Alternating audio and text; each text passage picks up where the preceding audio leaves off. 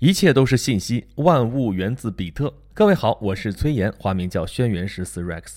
从这期节目开始，咱们来聊一聊《信息简史》这本书。说到信息呢，对于我们这个时代的人来说，可是一点儿都不陌生。我们的周围充斥着大量的信息，比如说比赛的比分啊，这平常冬奥会刚刚结束，我们拿多少金牌啊，对吧？这新闻，各种各样的新闻。政治的、经济的、军事的、教育的、社会的，还有各种各样的你想知道的、你不想知道的啊，天天都在轰炸我们的手机，对吧？手机现在是我们非常流行的一个信息互动的这么一个终端，但是它对我们现在太重要了，到处都看见低头族。它现在的作用基本上等同于我们人体的一个器官，就是这么不可或缺。也就是说，我们整个身心都已经沉浸在了这样一个所谓的信息时代里边去了。所以这个时候我们要谈论起信息来，那真是相当的熟悉。可是啊要说可是了，我们真的那么熟悉吗？我们真的了解信息吗？或者我们再进一步问，我们真的理解信息到底是什么东西吗？我们管我们这个时代叫做信息时代，从什么时候开始的呢？啊，应该是从这个信息传递变得非常便捷开始的。比如说我们现在还能记得的啊，电报、电话、广播啊，到现在的互联网。这是一路发展过来的过程，那就这么简单吗？信息的革命真的就只是信息的获取和传递的这样一种便捷方式的革命吗？那么革命之前是什么样子呢？就是说信息时代之前是什么样的时代呢？啊，我们现在知道是啊铁器时代、蒸汽机时代、电气时代。那么有什么样的动力造就了说要引发这么一场信息革命呢？啊，这一切想想好像挺简单，但真正想要回答起来，其实并不是那么的容易。所以我们需要这样一本书《信息简史》。这本书的原名本来是《The Information: A History, A Theory, A Flood》，信息一段历史，一个理论，一股洪流。这三个词啊，其实已经把这本书的主要内容给概括了。A history，那就是信息简史；A theory，这就是这本书的核心，是香农的信息论；一股洪流呢，就是这股信息化的洪流一直流淌到今天。这本书的作者是一个美国的作家，叫做詹姆斯·格雷克。这是一个非常著名的科普畅销书作家啊。为什么要强调这个 title 啊？就是科普畅销书真的非常难写啊。畅销书本来就不好写，你加上科普，因为科普啊，科学给我们普通的读者的这个印象，往往是那种。比较晦涩难懂的啊，就是满篇都是专业术语啊，念出来极其熬牙。就算你每个字都认得啊，但是组合到一块儿，有可能你都不知道他在说什么。就这样的一个印象，所以科普啊，科学普及尤其是困难，因为这里边这个度很难把握。你说深也不是，浅也不是啊，就是你讲深了吧，大家可能真的就刚才说那种听不明白；你要讲的浅了吧，有可能你又讲不明白啊。所以这里边深也不是，浅也不是。那真正能做得好，应该是什么呀？深入浅出啊，那真做到这点的话，那就尤其是不容易啊。我们很幸运啊，看到这本书《信息简史》，可以说作者格雷克在深浅的把握上已经做得相当的娴熟了。他是一个畅销书作家啊，畅销的可不是只有这一本《信息简史》，他还写过《混沌》，写过《飞曼传》，写过《牛顿传》。啊，你听这书名就知道啊，要么是在讲述某种理论，要么就是在写大科学家的传记。所以要写好这样的书，一定得有相当深厚的科技背景，而且还得面向大众的话，你知道大众什么样的话能够听得明白，要不然就会影响科普的效果。这本书开头有一堆大佬的推荐啊，咱们就不去说它了啊，咱们快速的进入这本书的内容。前面已经说过，这本书的核心就是克劳德·香农的信息论。他提出于一九四八年，这一年呢可以说是信息科学的关键一年啊。除了相同这个信息论，还有一个硬件方面的一个突破，就是晶体管在这一年诞生了。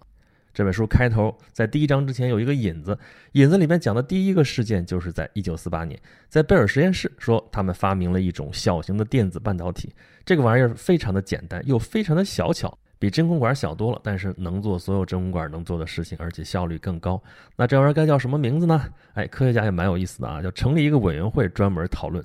有说叫半导体三极管的，有说叫微型真空管的，有说叫晶体管的。哎，最后就是晶体管这个名字 transistor 脱颖而出。这玩意儿可了不得啊！你别看它小。就是因为小，所以以后这些电子产品就可以做得很小巧啊，就不像原来的电子计算机刚发明出来的时候，全真空管嘛，能装几间屋子那么大个儿，那你怎么用啊？普通人连想都不要想那现在晶体管发明了，这就引发了一场电子产业的革命，而他的三个主要的发明人也很快就获得了诺贝尔奖。怎么样？这个成就很厉害吧？但是这只是这场信息革命的硬件准备。那么软件部分呢？软件部分实际上比硬件部分更加重要，但是来的好像悄无声息啊，因为它不像那个晶体管发明了之后啊，敲锣打鼓的一帮科学家开发布会啊，然后公开征集名字，还要投票投出来说叫晶体管，不像这个这么显眼，但是却更加的意义深远，而且对于信息科学来说也更加的基础。这个成果体现在一篇专业论文上面啊，这论文发表在一个专业期刊上面，标题就叫《通信的数学理论》。这篇论文的作者就是本书的主角克劳德·香农，啊，这本《信息简史》这不是小说啊，不是小说怎么会有主人公呢？啊，但是它是 nonfiction 嘛，是非虚构类的作品啊，这也是在叙述信息的简史，它也是故事性的，所以它也有一个核心的人物，这个最核心的人物就是克劳德·香农。这一年，一九四八年，香农是时年三十二岁。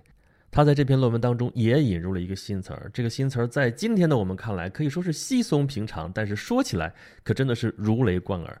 这个词儿就是比特。比特是什么呢？按照香农的理论来说，这就是一个计量单位。那它计量的是什么呢？啊，我们知道长度单位对吧？最核心的就是米啊，从米的基础上有千米、厘米、分米啊这样一堆啊，整个一个体系。我们知道面积单位那是在米的基础上，对吧？米的平方，对吧？就是平方米。我们还知道容积单位在一个立方啊，立方米。整个这是一个量纲，对吧？再有其他的计量时间的，就是十分秒这样的单位。那么比特是什么？比特能计量什么呢？按照香农来说，它计量的就是信息。在香农那个时代啊，到一九四八年，那时候信息已经传递的非常方便了。那时候已经有电报、电话、无线广播啊，还有电视。啊，这个传输这些信号的线缆有几亿公里长，那这些线缆上面都传递的什么东西呢？再包括这个空气当中这个无线电波，它传递的是什么东西呢？拿最典型的来说吧，你打个电话，对方能听到你的语音啊，你可以跟他对话；发个电报，对方能够得到一堆啊这个数码，最后能得到一些文字。那么这传输的是通话吗？是字词吗？是字符吗？是这堆符号吗？是这堆编码吗？不知道。或者这些设备都是靠电才能驱动，那么传播的是不是干脆就是电呢？啊，好像都有点道理，但是最后都说不通。那么香农的研究最后就告诉大家，这其实传递的就是信息。信息这个词儿啊，其实本身已经非常古老了啊，之前就在用别的词来代表类似这样的东西，是香农选定说就用信息这个词儿。那么信息怎么去给它定义呢？这件事情对于普通人来说好像看上去不怎么起眼，但是对于一门学科来说，尤其是一门新兴的学科来说是非常非常关键的东西，啊，因为这些词好像看上去我们大概都知道它是什么意思，可是实际上你要真用的时候又非常的混乱啊，能指和所指一塌糊涂，所以想要建立一个清晰的科学体系，就一定要从一些基本的概念来做起，这也是从伽利略、从牛顿开始的一个科学传统，比如说牛顿。他就定义了很多我们现在觉得好像很清楚，但是在他之前很模糊的一些词。这里面有力、有质量、有运动，甚至包括时间。哎，这些概念说出来之后，我们觉得现在很清楚啊。而因为我们学过物理学，我们知道这些词的定义是什么，这些概念到底是怎么回事儿。那这都是牛顿的功劳，因为在牛顿之前，这些词指的意思那可就千差万别。比如说运动，也就是 motion 这个词啊，从亚里士多德开始啊，就指代的非常的广泛。比如说桃子熟了叫 motion，这个石头落地这过程也是 motion 啊，孩子成长也是 motion，这个尸体腐烂也是 motion。那这词儿就太说不清楚了啊，这指的太多太含混，你就没法去用它。所以在牛顿这个地方，只有物体的这样运动才叫运动，他就重新定义了这样一个概念。到了十九世纪的时候，像能 （energy） 这样的词也是经历过这样一个过程。那么到了香农这里，他要面对的问题就是要把 information，也就是信息这个词要加以重新定义。啊，他这篇论文的标题叫做《通信的数学理论》。那么通信是什么呢？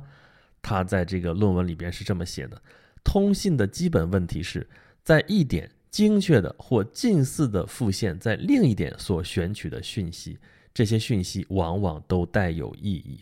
有意思的是，虽然刚才说那句话最后那一句说的是这些讯息往往都带有意义，但是如果按照香农给出的那个定义，那仅仅是在一点复制另外一点的这样讯息这样一个表述的话，那香农所说的信息其实并不带有什么意义。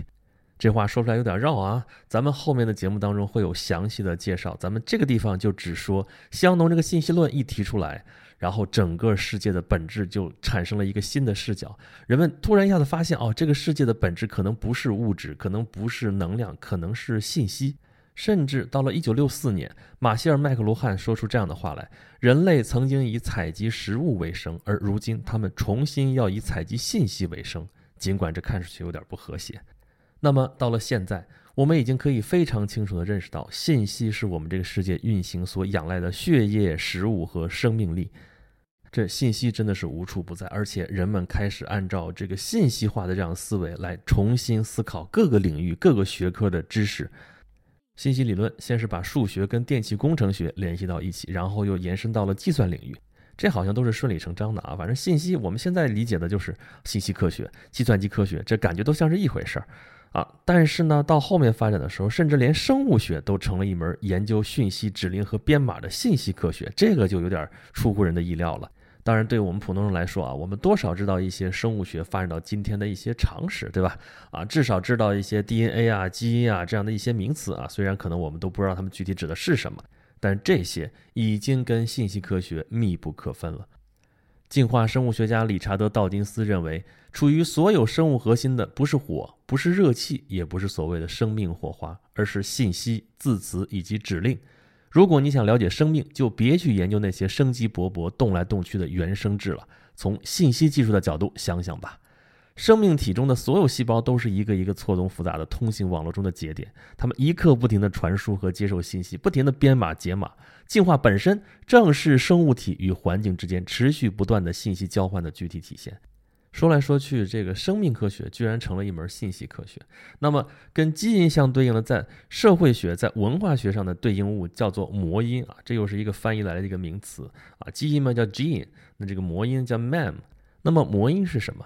它可能是一股思潮，它可能是一阵时尚，可能是一封所谓的连锁信，又或者是一种阴谋论。但不管怎么说吧，都是可以自我复制、自我传播的这样一种东西。那么生活在今天的我们，其实对这种东西很熟悉啊，这不就是搞媒体的人梦寐以求的所谓病毒性的传播吗？那么这个魔音可能就是那个原始的病毒。再有，我们使用的货币也已经比特化了，这在我们今天就是活生生的现实。啊，既然货币的唯一属性就是可以流通的这样的一种属性，那么它为什么不能只是一段信息呢？啊，甚至在物理学的一些高精尖的领域里边，信息科学也已经渗入进去了。比如说粒子物理，比如说量子物理学，科学家们甚至在研究，是不是相比于那些基本粒子来说，信息才是真正基本的东西，甚至比物质本身还要基本。所以才会有了物理学家惠勒的那句名言：“万物源自比特。”任何事物、任何粒子、任何立场，甚至时空连续统本身，都源于信息。这样的话，整个宇宙可以看作是一台计算机，一台有着巨大的信息处理功能的机器。前一段时间，我们国家还有新闻说，我们在量子通信这个事情上面获得了重大突破。那这也是通信跟量子物理学的一种结合。那么，利用量子比特，我们不只能造出来量子计算机，甚至还能用量子进行真正保密的通信。那这些前景真的是非常令人鼓舞。这些似乎离我们都比较遥远，但是离我们这些普通人并不遥远的是，我们现在已经实实在在地身处在了信息爆炸的年代。从信息匮乏到信息爆炸，仿佛就是一夜之间的事情。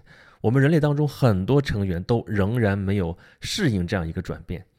信息太多了，我们该怎么办？我们这样一代人和我们未来的这些人类应该怎么办？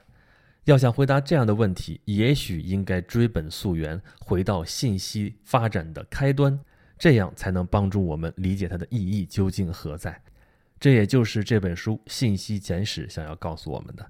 它从文字、从词典、从电报、电话这些发明一路讲过来，一直讲到我们现在的信息时代。我们后面的节目，也就是就着这本书当中的章节来讲一讲每一章里边到底讲了些什么。随着一章一章的层次递进，我们最后希望大家能够从中得出你想要的那个答案。非常有意思的是，信息这个概念看上去那么的高大上，那么的高精尖，但是我们这一段信息之旅的开端，竟然是从最原始、最简单的形式开始的，那就是我们的下一期节目。信息可能只是会说话的鼓。我是 Rex，如果你想听到更多的内容，或者想跟我更进一步互动的话，欢迎关注我的微信公众号，叫做“演讲录”，岩石岩石的岩哦。我们不见不散。